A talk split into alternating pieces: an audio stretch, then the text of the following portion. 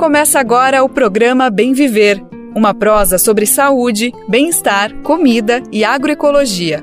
Produção Rádio Brasil de Fato.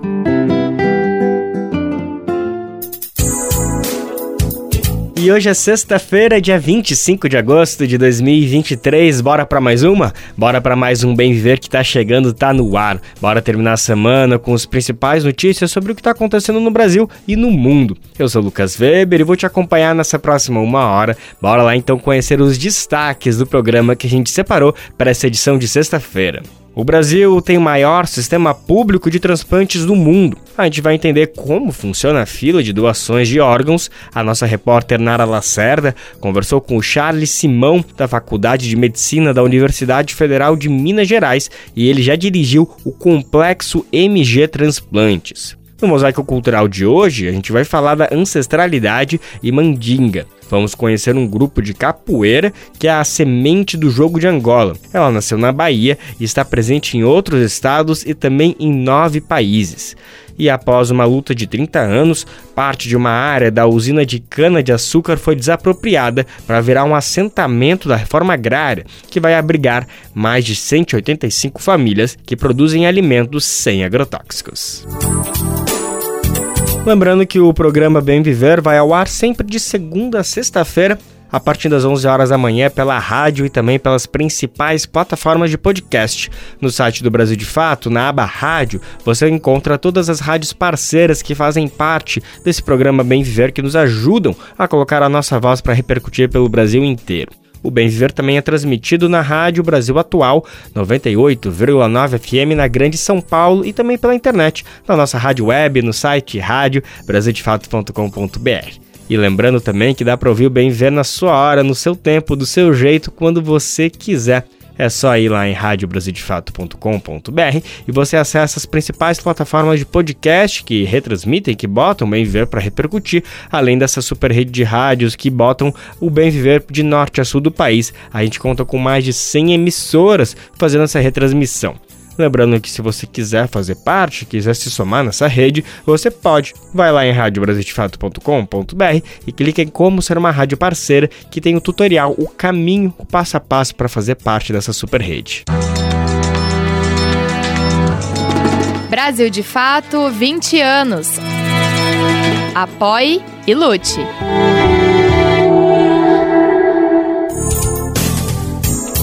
Provavelmente chegou para você a notícia do estado de saúde do Faustão, o apresentador de TV Fausto Silva. Ele está internado desde o início do mês em um dos mais caros hospitais privados do Brasil. Faustão está à espera por um transplante de coração e, ainda que ele esteja em um tratamento numa rede particular e ele seja rico, ele vai precisar entrar na lista de espera do Sistema Único de Saúde, o SUS, isso para receber o órgão. Isso acontece porque desde 1988, quando foi promulgada a Constituição Federal, a comercialização de órgãos e tecidos foi completamente proibida no país.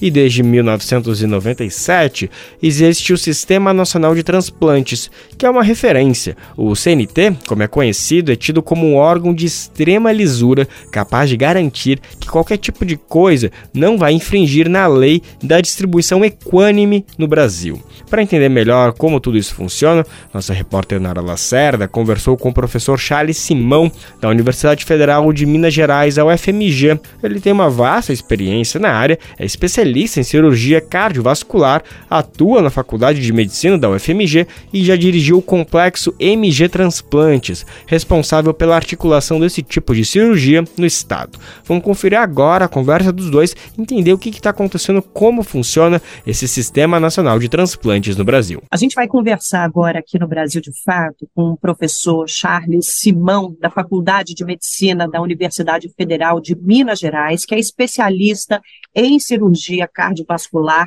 é, e tem vasta experiência na área de transplantes, porque esteve liderando a instituição que a gente conhece como MG Transplantes. E nós trouxemos o professor aqui porque esse assunto é, voltou ao foco do debate público brasileiro recentemente, é, ligado a uma situação relativa ao apresentador Fausto Silva, que aguarda na fila de transplantes por um coração e está com uma situação de saúde debilitada. Todo mundo começou a falar sobre esse assunto depois dessa notícia, especialmente porque Fausto Silva está nessa lista aguardando no Sistema Único de Saúde.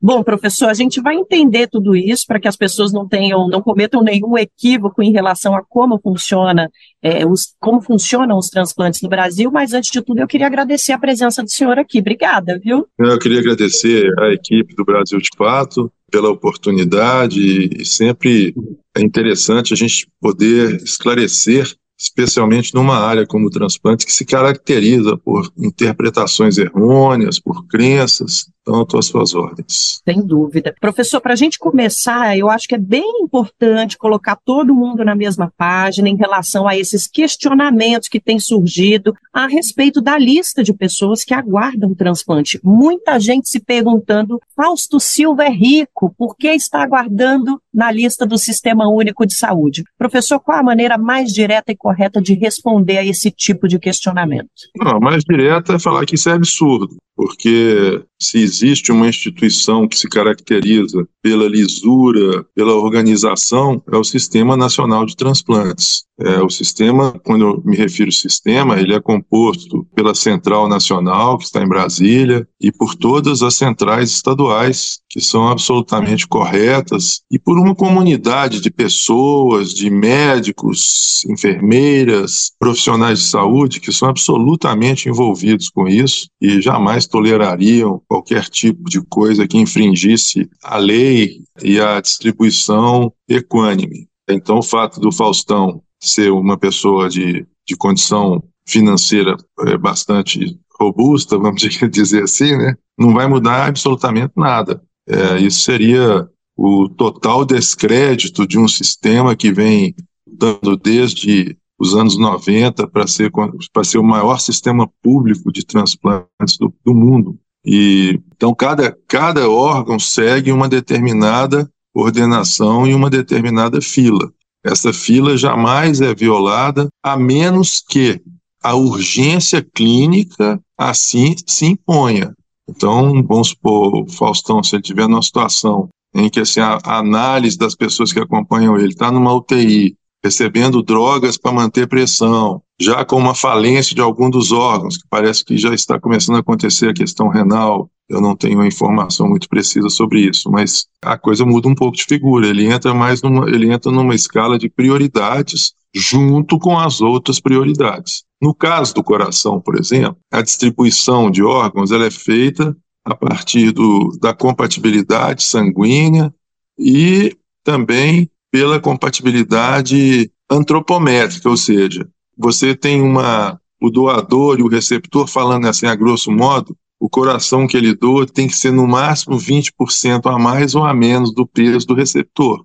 Nesse ponto, a gente imagina que Faustão não é aquele receptor do, de, do dia a dia, porque ele é uma pessoa de porte físico muito avantajado. Ele tem, tem quase dois metros de altura, muito grande, enfim, ele vai ter que ter um doador compatível com ele.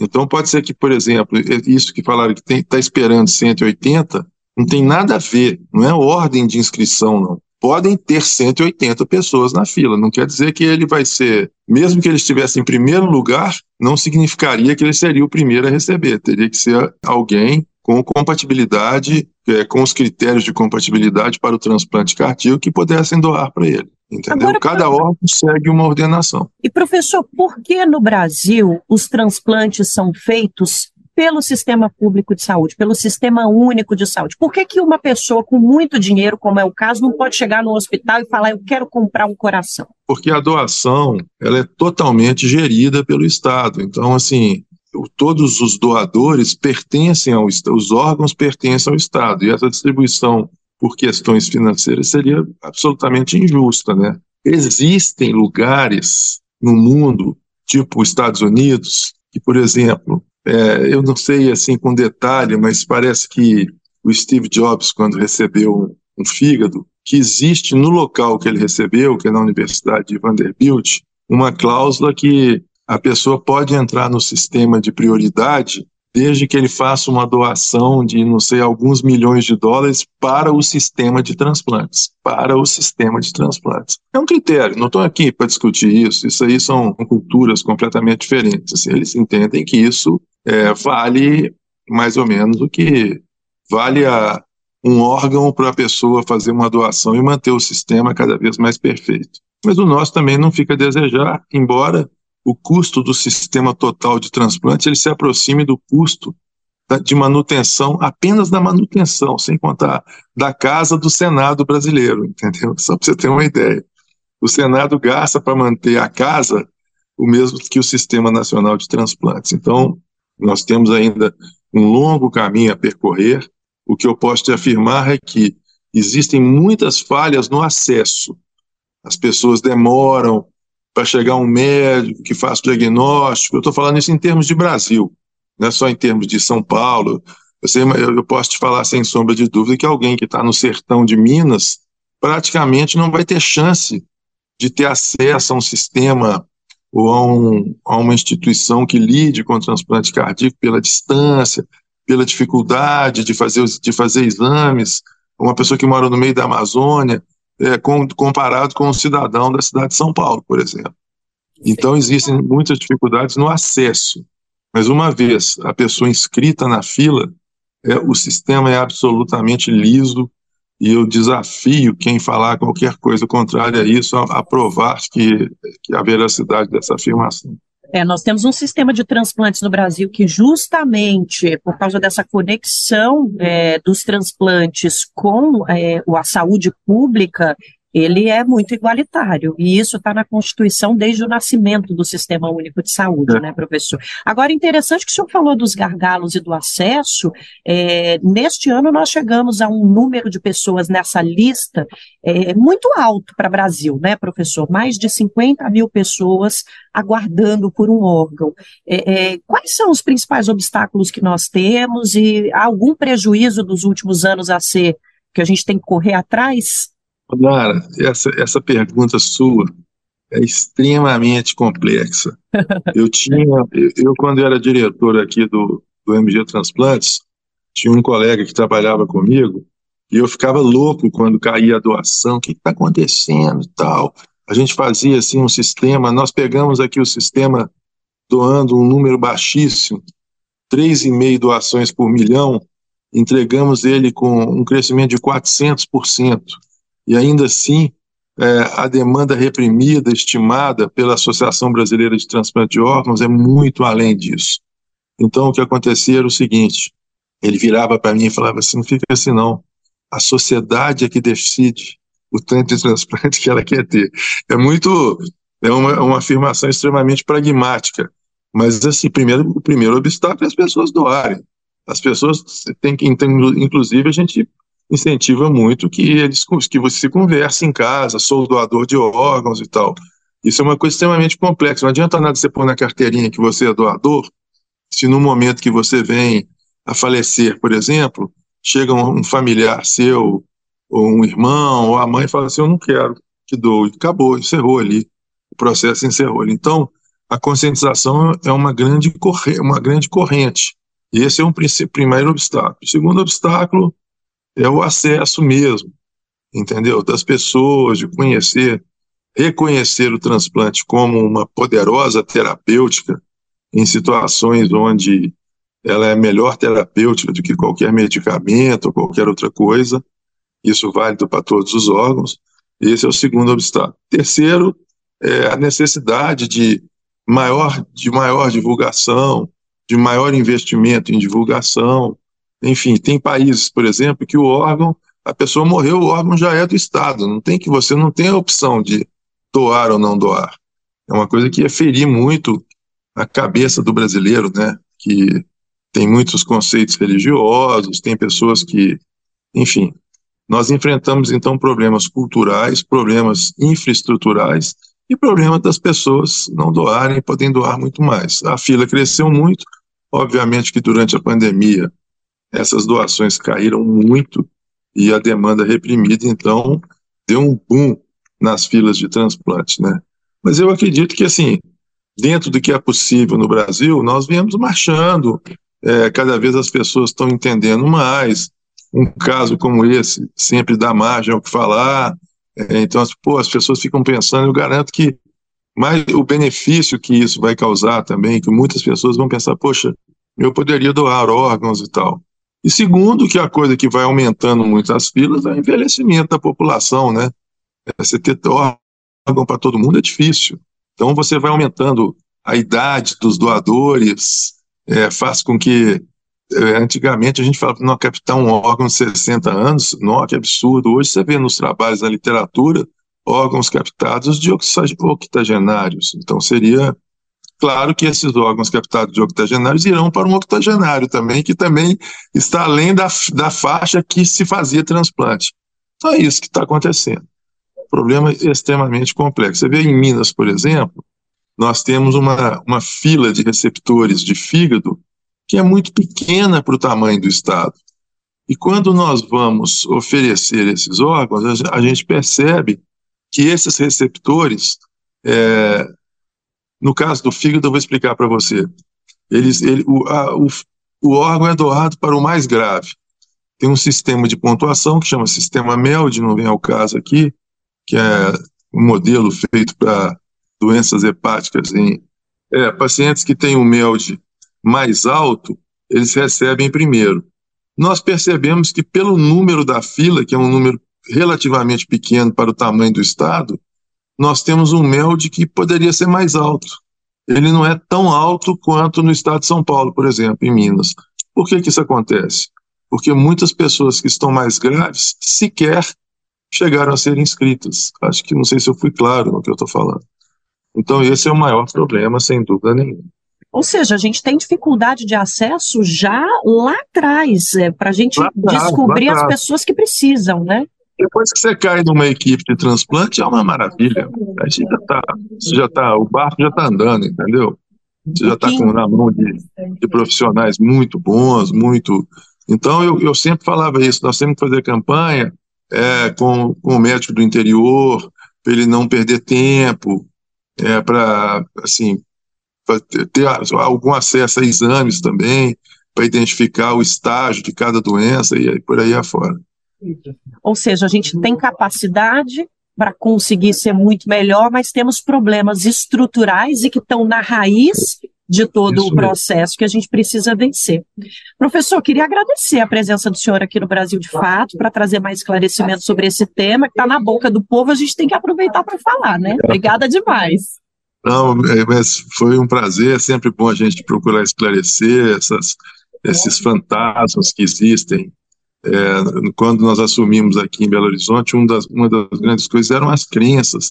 Vai alterar o corpo, vai não sei o quê, tem tráfico de órgãos, tem nada disso, nada disso, coisa nenhuma.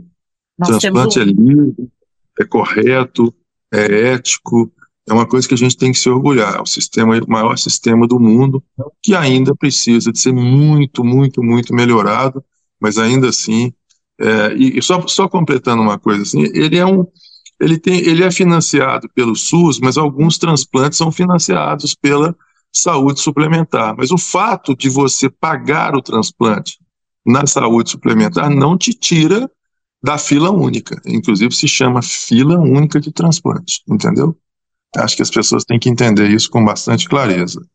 Aí às vezes, e aí, de vez em quando vai acontecer uma coisa que as pessoas ficam assombradas, assim. Por exemplo, é, no caso do rim, ou, ou no caso de uma urgência, um fígado de São Paulo vem para Minas, que a fila é única, mas ela ganha pontos por ser da mesma região. E às vezes existem casos de compatibilidade absoluta, 100% de compatibilidade. Isso é no caso do transplante renal. Aí um, um rim do Amazonas pode ir para o Rio Grande do Sul é, e ser doado lá, porque o paciente tem uma compatibilidade absoluta. Isso aí é um prenúncio de que aquele transplante vai ser muito duradouro. É, realmente, nesse momento, pós-pandemia, é, em que a gente vê a população brasileira se orgulhando mais do SUS do que antes, talvez seja também o momento ideal para a gente ter essas informações sempre à mão, passar para a população, porque esse orgulho ele precisa ser alimentado, fortalecido sempre, é. né? Professor, Exatamente. De Charles Simão, da Faculdade de Medicina da UFMG, especialista em cirurgia cardiovascular, já esteve à frente do, da MG Transplantes, conversou com o Brasil de Fato sobre os transplantes aqui no Brasil. Obrigada, professor, falou com a gente, a gente está direto da redação do Brasil de Fato, então, muito bem-vindo aqui à nossa redação também, e obrigada a você que ficou com a gente até agora, nossos ouvintes e nossas ouvintes. Aqui de São Paulo, da Rádio Brasil de Fato, Nara Lacerda. Nessa quinta-feira, a Polícia Civil do Distrito Federal cumpriu dois mandatos de busca e apreensão em endereços ligados a Jair Renan Bolsonaro, filho do ex-presidente Jair Bolsonaro, conhecido como 04, né? As diligências foram realizadas no apartamento onde Jair Renan mora em Balneário Camboriú, em Santa Catarina, e também em um prédio em Brasília. Maciel Carvalho, influenciador digital, amigo e instrutor de tiro do filho do ex-presidente, é alvo de um mandado de prisão. O delegado Leonardo de Castro Cardoso, diretor do Departamento de Combate à Corrupção e Crime Organizado da Polícia Civil do Distrito Federal, investiga os atos golpistas de 8 de janeiro. Ele foi ouvido na CPMI na semana passada, dia 17. Ele explicou como foram as diligências dessa quinta-feira. Deflagramos na manhã de hoje a Operação Nexon com cumprimento de é, medidas judiciais no Distrito Federal e em Santa Catarina. Né? Cumprimos cinco mandados de busca e apreensão é, e teríamos dois mandados de prisão para cumprir. Um deles foi cumprido contra o principal investigado é, e o outro encontra-se pendente, vez que o foragido, o indivíduo está foragido né, do Distrito Federal e também responde, né, também está condenado por um homicídio é, realizado na cidade de Planaltina, aqui no DF. Nas diligências de hoje, nós realizamos é, a apreensão de alguns objetos que serão importantes como meios de prova para a continuidade das investigações, principalmente os telefones celulares apreendidos. Né? Então nós conseguimos aí apreender os telefones do alvo principal, é, de alguns dos comparsas, né? esses telefones serão levados para perícia para extração de dados. Isso provavelmente contribuirá para a investigação. Essa investigação vem sendo levada aí há sete meses pela Polícia Civil e é decorrência de outras investigações já deflagradas, tanto por nossa unidade quanto por outra unidade da Polícia Civil, é, no mês de janeiro desse ano. Segundo a polícia, o grupo agiria a partir de laranjas e empresas fantasmas. A suspeita é de crime de estelionato, lavagem de dinheiro, sonegação fiscal e falsificação de documentos. Os mandatos são cumpridos no âmbito da apuração Nexon, que tem o objetivo de reprimir a prática de crimes contra a fé pública e associação criminosa, além de crimes cometidos em prejuízo do erário do Distrito Federal. Marco Aurélio Sepulveda dos Santos, delegado da polícia e um dos responsáveis pelas investigações, falou sobre a operação. De acordo com a investigação, os suspeitos fabricam documentos falseando dados para alterar a verdade sobre um fato juridicamente relevante. Da mesma forma, os investigados também dão vida a pessoas físicas inexistentes, chamados laranjas, e dessa maneira fazem a abertura de pessoas jurídicas de empresas ou mesmo a sucessão delas, para oferir indevida vantagem econômica. Um dos investigados, que foi preso na presente data, inclusive chegou a dar vida a uma pessoa física inexistente, o qual, na sua realidade, trata-se de um foragido da justiça que compareceu à instituição financeira e conseguiu fazer a abertura de uma conta bancária. Durante as diligências de hoje, foram apreendidos diversos documentos de interesse da investigação, além de aparelhos eletrônicos que serão analisados, periciados para indicar os próximos passos da investigação. O ex-presidente Jair Bolsonaro e a ex-primeira-dama Michele Bolsonaro, e além deles seis pessoas, foram intimadas pela Polícia Federal para depor em conjunto na semana que vem, dia 31. A suspeita é de prática de um esquema de venda ilegal de joias recebidas como presentes por comitivas oficiais do governo Bolsonaro em viagens ao exterior. Segundo o professor da USP, Guilherme Wisnik, a ineligibilidade de Bolsonaro foi um passo importante, mas insuficiente para quem tem oito denúncias. O SNIC faz parte de um coletivo chamado Anistia Nunca Mais, composto por pensadores e ativistas, e tem debatido sobre o assunto. Para ele, com a prisão é possível brecar que a democracia seja corroída. Vamos saber mais agora na coluna que ele tem na Rádio USP que a gente traz aqui para o Bem Viver. Espaço em Obra, por Guilherme Wisnik. Bem, eu acho a inelegibilidade de Jair Bolsonaro muito importante, claro, porque é o mínimo que pode acontecer depois de tantos crimes cometidos contra a democracia brasileira, mas considero que ela não é suficiente diante do, da gravidade de tudo que ele, sua família e sua gangue perpetraram contra o país, né, em busca de fragilizar a nossa democracia e de praticamente se perpetuar como um regime ditatorial que fosse corroendo a democracia por dentro. Então eu faço parte de um coletivo chamado Anistia Nunca Mais que tem se pronunciado sobre o assunto. Né? Temos um endereço é, no Instagram e que então muitos dos professores, pensadores, ativistas intelectuais que têm ali se manifestado explicam como eu as razões que levam a essa ideia de que essa punição seja exemplar e seja de grande monta, isso é. E é importante considerar também que a possível prisão de Jair Bolsonaro, que a cada semana parece se aproximar mais, que ela venha acontecer não de forma preventiva e atabalhoada e acelerada, e que ele seja imediatamente depois solto por causa disso, mas sim uma prisão consistente, dado que os fatos é, suportam essa consistência, para que quando ele seja preso, ele seja de fato preso e permaneça assim por um tempo bastante grande. Professor, mas qual o contexto histórico mais amplo que suporta essa ideia? Bem, olha, é, primeira coisa a se dizer é que o Brasil é um país que não prestou contas devidamente com seu passado ditatorial, seu passado sombrio. Não é? O país que mais manteve a escravidão na América, o país cuja independência foi feita por um príncipe português, apenas para manter o status quo e não para romper com nada, e um país que não fez uh, as punições do seu regime ditatorial militar como outros países da América do Sul fizeram.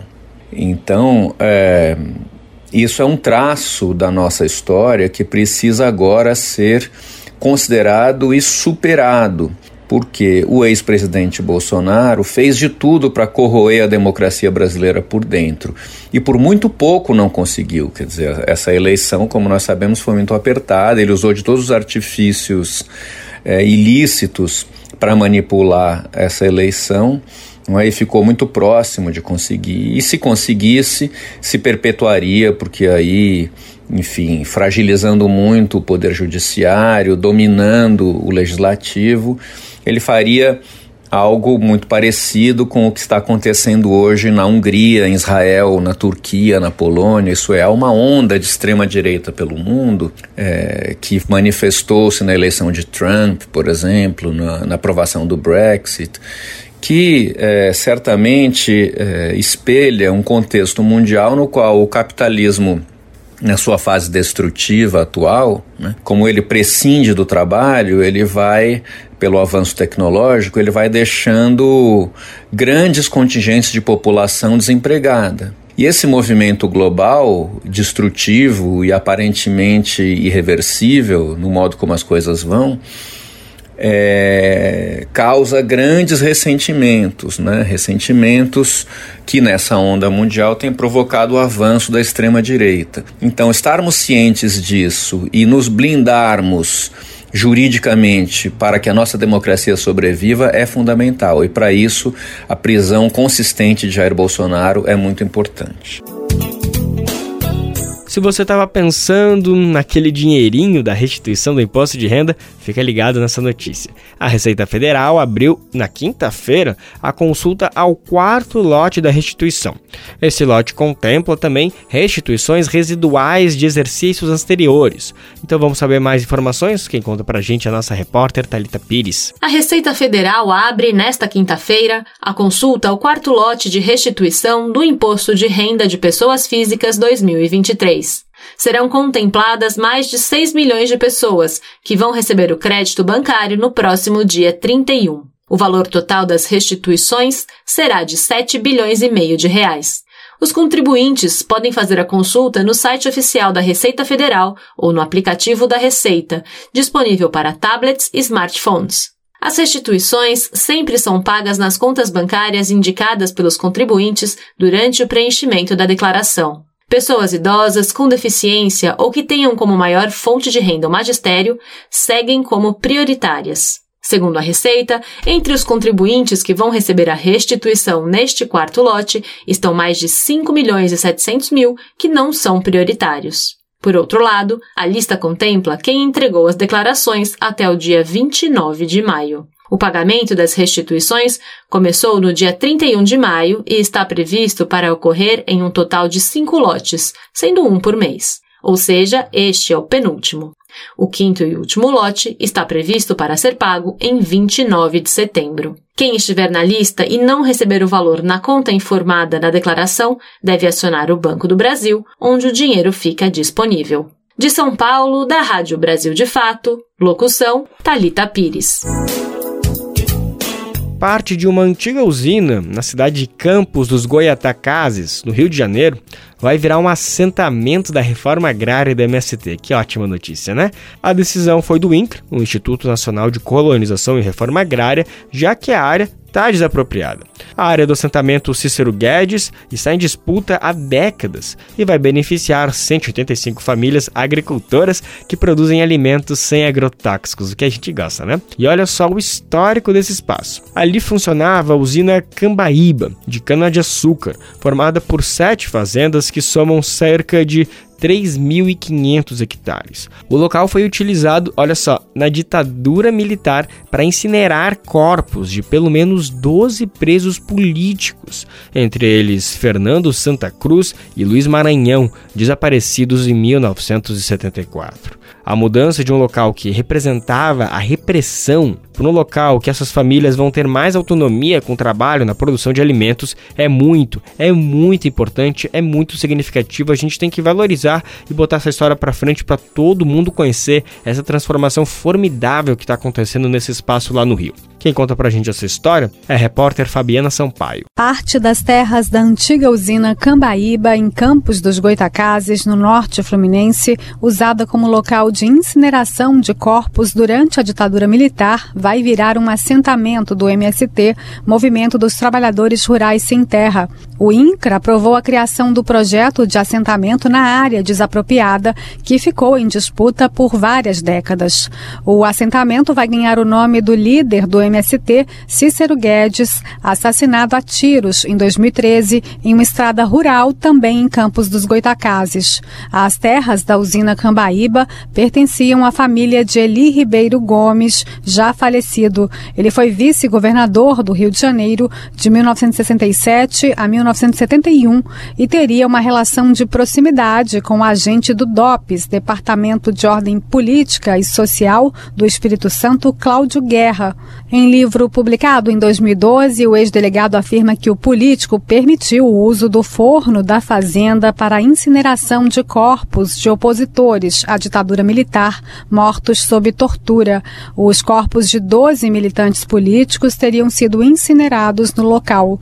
O historiador Lucas Pedretti, coordenador da coalizão Brasil por Memória, Verdade, Justiça, Reparação e Democracia, afirma que a narrativa de Cláudio Guerra foi confirmada por perícia e também em condenação judicial do ex-delegado em junho deste ano. Primeiro, por uma perícia feita pela Comissão Nacional da Verdade, que atestou que existia a possibilidade física né, de que os fornos fossem utilizados para esse fim, né, dado o seu tamanho, etc. E, mais recentemente, a Justiça Federal condenou Cláudio Guerra numa decisão muito, muito rara né, no Brasil, porque, como, como se sabe aqui, a lei de anistia continua significando um manto de impunidade impunidade para os torturadores. Na decisão da justiça, na sentença, se confirma né, que os fornos da usina efetivamente foram utilizados para esse fim. Lucas Pedretti destacou a importância de o assentamento receber o nome do líder Cícero Guedes, que, segundo o historiador,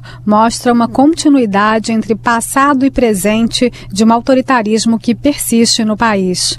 Pedretti defendeu a criação de um espaço de memória no assentamento. Seria muito importante que o, a usina, né, o assentamento a ser construído na região da usina, ele pudesse ser pensado também como um lugar de memória, né, um lugar de memória é, da violência de Estado, das lutas por, por democracia, das lutas pela reforma agrária, das lutas por justiça, por direitos humanos, porque aquele espaço é muito significativo ao acumular esse conjunto de simbolismos que nos mostram o quanto a gente ainda tem a avançar na consolidação de uma democracia no Brasil. A dirigente do MST no Rio de Janeiro, Heró, afirmou que o anúncio do assentamento é um processo de reparação histórica da classe trabalhadora e do avanço da reforma agrária no Estado. Hoje ali pulsa famílias, pulsam vidas, pulsa produção de alimentos saudáveis. Então o assentamento tem uma referência muito grande para também podermos avançar no combate à fome e à miséria no campo e entender que a nossa, o nosso debate da reforma agrária popular é um processo que traz a perspectiva do desenvolvimento a partir das ações sociais, ambientais, econômicas também, e que as famílias possam encontrar nos espaços assentamentos né, um espaço do bem viver. De acordo com a portaria publicada pelo INCRA, 185 famílias serão assentadas no local. Da Rádio Nacional no Rio de Janeiro, Fabiana Sampaio. Ainda sobre regularização fundiária, bom, você deve ter acompanhado aqui no programa, nas redes sociais e nos noticiários, um crime que gerou comoção, que foi o assassinato da líder quilombola Mãe Bernadette, no município de Simões, na Bahia. Alvejada com 22 tiros, Mãe Bernadette, de 72 anos, era uma ativista das causas quilombolas. Depois do crime, o governo da Bahia retirou familiares da liderança do quilombo de Pitanga dos Palmares como uma medida de proteção. O quilombo é uma área de exploração desde o período colonial, inicialmente por grandes latifúndios e engenheiros, e hoje resiste aos impactos de grandes empreendimentos públicos e privados. De acordo com o mapa de conflitos da Fundação Oswaldo Cruz, o território tradicional é reconhecido pela Fundação Palmares desde 2005 mas o processo de titulação ainda aguarda para ser regularizado pelo INCRA. A meta do governo federal é regularizar ao menos 300 territórios quilombolas, isso até o fim da gestão Lula em dezembro de 2026. Devido ao assassinato, o INCRA notificou essa semana moradores para regularização fundiária. Vamos saber mais detalhes agora. Quem conta pra gente é o repórter Lucas Por Deus Leão, da Rádio Nacional. O INCRA publicou nesta quarta-feira no Diário Oficial da União o edital com a notificação dos 44 proprietários ou ocupantes identificados dentro do quilombo Pitanga dos Palmares onde Maria Bernadette Pacífico, a mãe Bernadette, foi assassinada na semana passada dentro de casa, no município de Simões Filho, na Bahia. O processo de notificação desses ocupantes se arrastava há quase seis anos no INCRA. Segundo o órgão, como não foi possível notificar esses ocupantes no local, decidiu-se notificá-los por meio de edital. Com isso, os ocupantes ou proprietários desses imóveis têm até 90 dias para contestar a demarcação. A demora na titulação do território do quilombo Pitanga dos Palmares tem sido apontada pelos quilombolas e suas lideranças locais como a origem da violência contra a comunidade. Antes da mãe Bernadette, em 2017, o filho dela Flávio Gabriel Pacífico dos Santos, o Binho do Quilombo, foi morto a tiros enquanto deixava os filhos na escola. Por meio da assessoria, o INCRA justificou que a demora na notificação dos imóveis que estão no quilombo Pitanga dos Palmares foi causada pela complexa situação fundiária do local, que fica na região metropolitana de Salvador, e pela dificuldade de atuação dos servidores causada tanto pela pandemia quanto pelas restrições orçamentárias impostas pelo governo anterior. Segundo a Associação dos Servidores da Reforma Agrária da Bahia, o setor do INCRA do Estado, que trabalha com a titulação de quilombos, possui apenas sete servidores para mais de 380 processos de regularização fundiária e mais de 220 processos de desapropriação de imóveis rurais. Da Agência Brasil, em Brasília, Lucas Por Deus Leon. A gente sempre brinca que sexta-feira a gente fica triste porque não tem Bem Viver amanhã, mas tem Bem Viver na TV, essa dobradinha que a gente faz aqui com a equipe do audiovisual. Sábado sempre chega aquele programa gostosinho, cheio de informação bacana. Quem vai contar pra gente o que, que vem por aí nessa edição de sábado é ele, o apresentador Afonso Bezerra. Conta pra gente, Afonso. Olá, eu sou Afonso Bezerra e trago agora os destaques do Bem Viver dessa semana. Vamos falar sobre o lançamento do Plano Safra da Agricultura Familiar, com o maior volume de recursos da história. A nossa reportagem te conta os avanços e os desafios dessa retomada. Em Pernambuco, agricultores buscam reconhecimento para ter acesso a crédito e investir em agrofloresta. Tem receita no Comida de Verdade. A chefe Rema Soto ensina uma sobremesa da zona rural da Venezuela, o cabelo de anjo.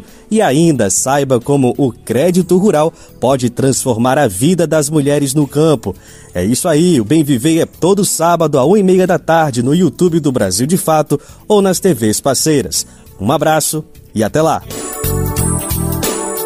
Outro assunto importante agora para o bem viver é educação. Nessa semana, secretários estaduais de educação entregaram ao Ministério de Educação um pedido para adiar as mudanças do novo ensino médio para 2025. Criado por meio de medida provisória durante o governo Temer, a proposta do novo ensino médio, que é tão polêmica e criticada por entidades estudantis e especialistas das áreas de educação. O Conselho Nacional de Secretários de Educação, o Conselho Nacional de Educação e os conselhos estaduais levaram posicionamento único e divergente em vários pontos do que sugeriu o governo para o novo ensino médio. Já o Tribunal de Contas da União apontou fragilidades no novo ensino médio na rede pública, e é sobre isso que a gente vai ouvir agora a reportagem de Gabriel Correia. A auditoria do Tribunal de Contas da União apontou fragilidades no novo ensino médio na rede pública. De acordo com o TCU, houve atraso na implementação do programa em 2022 por causa de deficiências técnicas e operacionais, com alto risco de comprometimento da execução do programa. A auditoria teve a participação direta de tribunais de contas de 15 estados. O ministro do TCU, Alton Alencar Rodrigues, também apontou em plenário nesta quarta-feira a ausência de foco nos resultados das ações para a implementação do novo ensino médio. Segundo o relatório, existia a possibilidade de redução das dotações orçamentárias e isso ameaçava a continuidade do projeto. Também foram verificadas falhas no monitoramento e avaliação, com baixa transparência e risco de ampliação das desigualdades educacionais. Em consequência, o TCU determinou ao Ministério da Educação que implemente em até seis meses uma solução de monitoramento e avaliação do novo ensino médio, ou seja, mecanismos de transparência. O MEC também deve colocar para funcionar em até 60 dias o Comitê de Monitoramento e Avaliação do PRONEM, o programa de apoio ao novo ensino médio. Nesta semana, os secretários estaduais de educação pediram que as mudanças no ensino médio ocorram apenas a partir de 2025. Em um posicionamento conjunto, eles argumentam que os ajustes e regulamentações seriam inviáveis para o ano letivo de 2024. O novo ensino médio foi aprovado em 2017 e implementado no ano passado. O modelo foi alvo de críticas e este ano o governo federal se comprometeu a rever o projeto. No primeiro semestre foi aberta a consulta pública para avaliação e reestruturação da política nacional de ensino médio. Os secretários estaduais também defenderam que cerca de 2 mil das 3 mil horas de ensino médio sejam dedicadas à formação geral básica e que os itinerários formativos sejam reduzidos de 10 para 2, as propostas do MEC para o ensino médio ainda devem ser apresentadas no Congresso. Da Rádio Nacional em São Luís, Gabriel Correa. Você conhece a trajetória do jornalista Julian Assange? O fundador do Wikileaks foi preso na Inglaterra em 2019 após sete anos asilado na Embaixada do Equador. Ele é acusado pela Justiça dos Estados Unidos de ter cometido 18 crimes, incluindo espionagem, devido à publicação ainda em 2010 de mais de 700 mil documentos secretos dos Estados Unidos. Estes documentos revelaram crimes de guerra e de campos de tortura no Iraque, no Afeganistão e na base de Guantánamo, Caso seja considerado culpado, ele pode pegar uma pena de até 175 anos. O repórter Pedro Moreira, da Rádio Urgência Nacional, conta um pouquinho dessa história pra gente. 2010. O site Wikileaks, criado quatro anos antes, divulga centenas de milhares de documentos secretos do governo americano. Relatórios da atuação militar no Afeganistão e no Iraque revelam abusos de direitos humanos, mortes de civis, crimes de guerra. Telegramas diplomáticos trazem à tona os bastidores de temas sensíveis na relação com outros países. Governos reagem. O site chega a sair do ar. Doações são bloqueadas. Mas logo o alvo principal passa a ser o criador do Wikileaks, Julian Assange, programador e ativista australiano. We have seen that there are approximately Vimos que há aproximadamente 15 mil casos nunca documentados ou conhecidos de civis que foram mortos pela violência no Iraque. Ainda em 2010, por acusações de abuso sexual na Suécia, ele é preso pela primeira vez na Inglaterra. O australiano nega e afirma que trata-se de uma resposta aos vazamentos. Já em liberdade e durante a batalha judicial para evitar ser extraditado, em 2012 Assange se refugia na embaixada do Equador em Londres. Ele receberia asilo do país e ficaria confinado ali por sete anos. Em 2017, a investigação de estupro é arquivada, mas a essa altura já existe uma ordem de prisão internacional contra ele por causa dos vazamentos nos Estados Unidos. Em abril de 2019, o Equador revoga o asilo e Assange é preso pela polícia inglesa dentro da embaixada. No momento, a defesa dele aguarda a resposta da Justiça do Reino Unido para mais um recurso contra a extradição para os Estados Unidos. Lá aguardam 18 acusações baseadas na lei de espionagem americana. Em meio aos protestos pela sua libertação, promovidos desde o início mundo afora, e o apelo do governo australiano pelo perdão das acusações, recentemente um grupo de intelectuais, cientistas e ex-ministros de Estado sindicalistas e lideranças da sociedade civil redigiu uma carta ao presidente Lula pedindo que ele conceda asilo político ao fundador do Wikileaks. No mês anterior, durante visita ao Reino Unido, o presidente Lula foi perguntado sobre a situação do ativista. É uma vergonha que um jornalista que denunciou as falcatruas de um Estado contra os outros esteja preso, condenado a morrer na cadeia e a gente não fazer nada para libertá-lo. Eu já mandei carta para o Assange, já publiquei carta, já escrevi artigo sobre Assange, mas eu acho que é preciso um movimento da imprensa mundial na defesa dele. Não é na defesa dele enquanto pessoa, é na defesa da liberdade de denunciar. Para o professor de Relações Internacionais, João Alfredo Niegrai, mesmo que Lula concedesse asilo ao ativista, seria pouco provável que as autoridades inglesas o entregassem ao Brasil. E mais do que apenas um gesto humanitário, uma ação nesse sentido teria inúmeras implicações para a diplomacia brasileira. Ao oferecer asilo para alguém que vem sendo procurado, que vem sendo é, muito criticado por Estados Unidos, Inglaterra, enfim, é, é, pelo bloco, digamos, ocidental, talvez essa oferta, essa concessão de asilo, pudesse soar, pudesse parecer como eh, mais um passo brasileiro, não apenas rumo ao não alinhamento em relação aos países eh, eh, mais próximos ao Ocidente, né? mas poderia eventualmente soar como até mesmo uma provocação. Assange está privado de liberdade há mais de 10 anos, sem nunca ter sido condenado. Da TV Brasil para a Rádio Nacional, Pedro Moreira.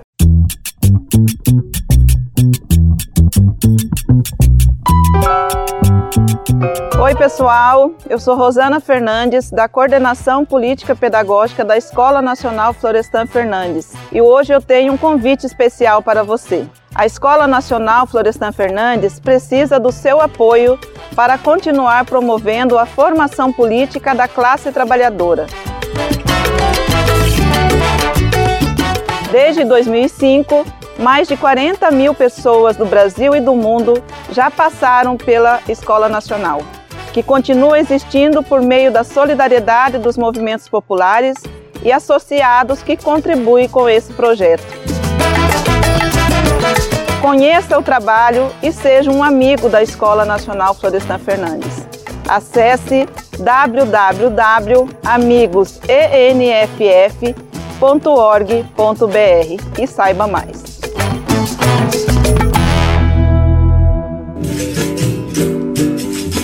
Nesse mundo, camará.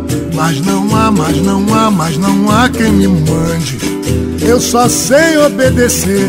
Se mandar, se mandar, São Bento Grande. É de Angola, é de Angola, é de Angola. No Grajaú, zona sul de São Paulo, bairro que registra a segunda maior população negra da cidade, o grupo Semente do Jogo de Angola desenvolve a capoeira na linhagem do baiano Mestre Pastinha, grande mestre. Tem um debate que as pessoas costumam levantar que é questionar se se trata de uma dança, se trata de um jogo. Bom, segundo o contramestre do grupo, Alan Amaro, a capoeira extrapola qualquer definição. Ela é carregada, na sua essência, até os dias atuais, pela resistência, uma forma de buscar equilíbrio para sobreviver em uma sociedade que ainda é bastante opressora. Quem nos leva para conhecer a tradição da capoeira de Angola no Brasil é a Mariana Lemos e Yolanda Depisol. A gente vai conferir agora no Mosaico Cultural de hoje.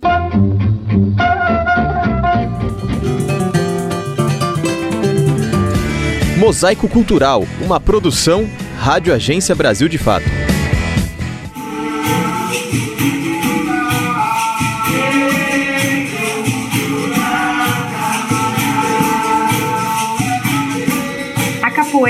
Símbolo de resistência e identidade cultural afro-brasileira, representa um legado histórico vivo e pulsante que atravessa gerações e transcende fronteiras.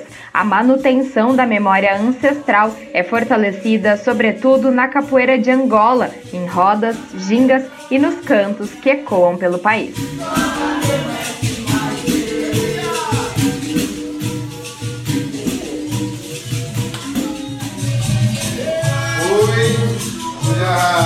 Alan Amaro dos Santos, também conhecido na comunidade como Alan Zaz, é o contramestre do grupo Semente do Jogo de Angola, que desenvolve trabalhos na região do Grajaú, um dos bairros com maior população negra na cidade de São Paulo. A capoeira ela é, ela é afro-brasileira, ela, enquanto essa manifestação que a gente conhece hoje, ela se dá aqui no Brasil, mas ela se dá muito em função de outras manifestações africanas, de outras, é, outros movimentos de dança, de luta, de danças guerreiras que haviam na África e que se encontraram no Brasil na condição é, das pessoas escravizadas. Para Alain, que dá aulas de capoeira há 15 anos no bairro do Grajaú e que há 5 anos é contramestre do grupo em São Paulo, a capoeira é uma filosofia de vida e não deve ser limitada a rótulos. E como filosofia de vida, ela é luta, ela tem um, um, um, uma, um elemento que é a dança, e ela também tem um elemento da arte, ela tem um elemento da cultura. Mas é, essas definições, elas, ainda na minha, na minha visão, elas são muito limitantes, assim, porque a capoeira ela é muito mais profunda que isso. No sentido de que hoje, em particular, a partir inclusive do pensamento do Mestre Pastinha, a capoeira ela é uma forma de você buscar equilíbrio para sobreviver nessa sociedade que é opressora, que é machista, que é racista, que é fascista. E a capoeira surge como resistência a essa opressão. É, o mestre Pastinha dizia que a capoeira é mandinga de escravo e ânsia por liberdade. O grupo Semente do Jogo de Angola, há 33 anos, desenvolve a capoeira na linhagem do baiano Mestre Pastinha, sob a coordenação do também baiano Mestre Jogo de Dentro. O trabalho que começou em Salvador, na Bahia, hoje está também nos estados de São Paulo, Minas Gerais, Pernambuco e Santa Catarina. O grupo também desenvolve trabalhos em torno da capoeira ancestral na Costa Rica, Colômbia, Canadá, Nova Zelândia, Itália, Japão, França e Israel. A capoeirista Simone Gomes da Silva, que há 20 anos acompanha o projeto do Semente do Jogo de Angola em São Paulo, conta um pouco sobre as atividades realizadas pelo grupo. É, a capoeira, como eu falei, né, ela é um conjunto né, de, de que, que, que faz o elemento dela, né? Então, ela tem os treinos de capoeira, ela tem aulas de musicalidade, ela tem os seminários que, a gente, que, que, que é feito pelo grupo também. E não tem uma escolha do que eu acho mais importante, porque tudo é necessário. Pra quando você está na capoeira, é, você acaba aprendendo todas as coisas, entendeu? Para Simone, a capoeira significa um complemento na vida, um encontro ancestral e um encontro com ela mesma. Capoeira é, é isso, ela é muita coisa, né? Ela é muita coisa quando a gente descobre ela. Então ela é um movimento assim que ela traz é, um encontro para mim mesmo com meus antepassados, com a minha ancestralidade. E hoje é a busca da minha pessoa, de quem eu sou, né? Da onde eu venho, para onde eu vou, né? É, do meu equilíbrio, do meu emocional, da minha mente, do meu corpo, da minha alma. Então ela é um conjunto de tudo. Ela é tudo. Para mim a capoeira ela é um, um complemento da minha vida. Não vivo sem ela. Outro elemento importante trazido por Simone é a participação das mulheres nos espaços da capoeira como uma forma de expressão e de resistência contra as opressões. Foi, foi difícil chegar até aqui, né? A capoeira ela vem de um movimento machista, né? E aonde por, por um tempo ela vai se, se abrindo para as mulheres estar tá, tá se movimentando dentro dela. E é uma forma da gente de resistência, é uma forma da gente se expressar, é uma forma de mostrar que a gente está aqui também, a gente pode, a gente consegue.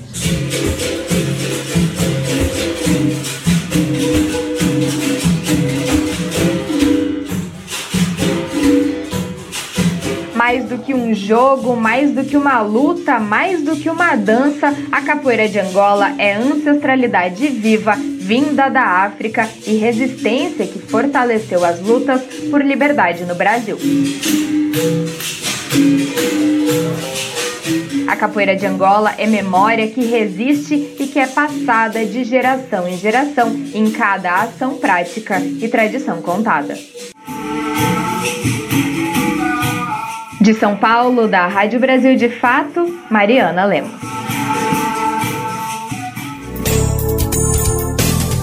Antes da gente terminar, vamos ouvir a coluna do Mozart Benedito. A paixão por conhecer histórias de gente comum e suas andanças vem desde criança. O geógrafo hoje vai falar sobre um poeta que também era contador de histórias, mas ele era um sujeito bem atrevido, arrumava confusão com seus versos extremamente sinceros sobre os moradores de uma cidadezinha. Conta pra gente, vai, Mozart. Colunistas Brasil de Fato com Moza Benedito, escritor, geógrafo e contador de causos. Um dos personagens que eu mais admirava no meus tempos de criança, o Rosário, era um poeta analfabeto de tudo, não sabia nem assinar, mas tinha uma memória danada. Era o cronista da cidadezinha que morava. Declamava suas poesias, que chamava de décima, contando tudo o que acontecia lá. E quando pedia um assunto novo, criava uma décima na hora mas arrumava muito encrenca, porque contava coisas que às vezes irritavam algumas pessoas. E sem contar que, quando estava irritado, por qualquer motivo, saía rimando versos que falavam mal de todo mundo que encontrava pela frente. Quando eu tinha uns sete anos de idade, cheguei a passar dois dias inteiros atrás do Rosário, admirando suas décimas e suas provocações. Um dos sujeitos que encontrou foi o Zé Passarinho. Falou para ele: Eu queria me encontrar com esse tal de Zé Passarinho, para meter o pé nos ovos e botar fogo no ninho. O Zé Passarinho não importou. Rio. Um dia, no meio da manhã, o Rosário chegou na barbearia do meu pai pedindo: Ô Tom Germano, eu vim aqui para você cortar meu cabelo. Meu pai respondeu: Tá bom, eu corto e não cobro nada, mas primeiro me faz uma décima. Qual é o assunto? Ele perguntou. Meu pai respondeu: Você que sabe. Tá, já que está vindo da roça, conta alguma coisa que aconteceu lá. O poeta não vacilou nem um segundo. Foi logo falando para uma plateia de desocupados que frequentava a barbearia. A dona Maria Perpétua sentou de passear e a égua do Batista assentou de amontar. A comadre Maria Justina, por ser uma velha regateira, deu uma varada na égua que deu com a outra velha da poeira. Lá vem o Batista Gana com seus olhos remelosos, põe um lombi nessa égua que eu sou um peão famoso. Lá vem o Batista Graia tirando satisfação. Tudo pode ser, mas brinquedo com a minha égua não. Essa égua aqui é braba, lá em casa ela é mansinha. As crianças lá de casa tiram leite na maminha. Epa, na maminha da égua.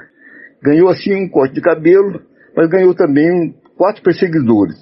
As velhas Maria Perpétua e Maria Justina, o peão Batista Gana e o dono da égua, Batista Graia, que sofreram muita gozação por causa dessa história. Você ouviu o escritor Mousa Benedito, geógrafo e contador de causos.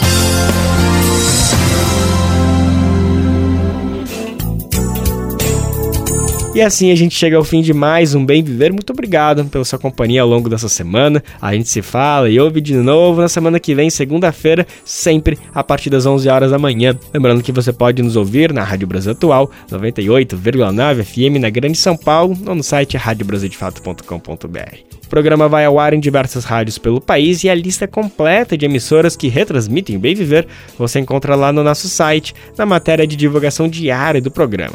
E a gente aproveita para agradecer esses veículos por estarem com a gente. O Bem Viver também fica disponível como podcast no Spotify, Deezer, iTunes e Google Podcast. Este programa teve a apresentação de Lucas Weber e o roteiro de Annelise Moreira. Edição e produção de Daniel Lamir e Douglas Matos. Trabalhos técnicos de André Parocha, Dilson Oliveira e Lua Gatinoni. Diretora de programas de áudio Camila Salmásio. Direção executiva Nina Fidelis. Apoio toda a equipe de jornalismo do Brasil de Fato. Você ouviu o programa Bem Viver, uma prosa sobre saúde, bem-estar, comida e agroecologia. Produção Rádio Brasil de Fato.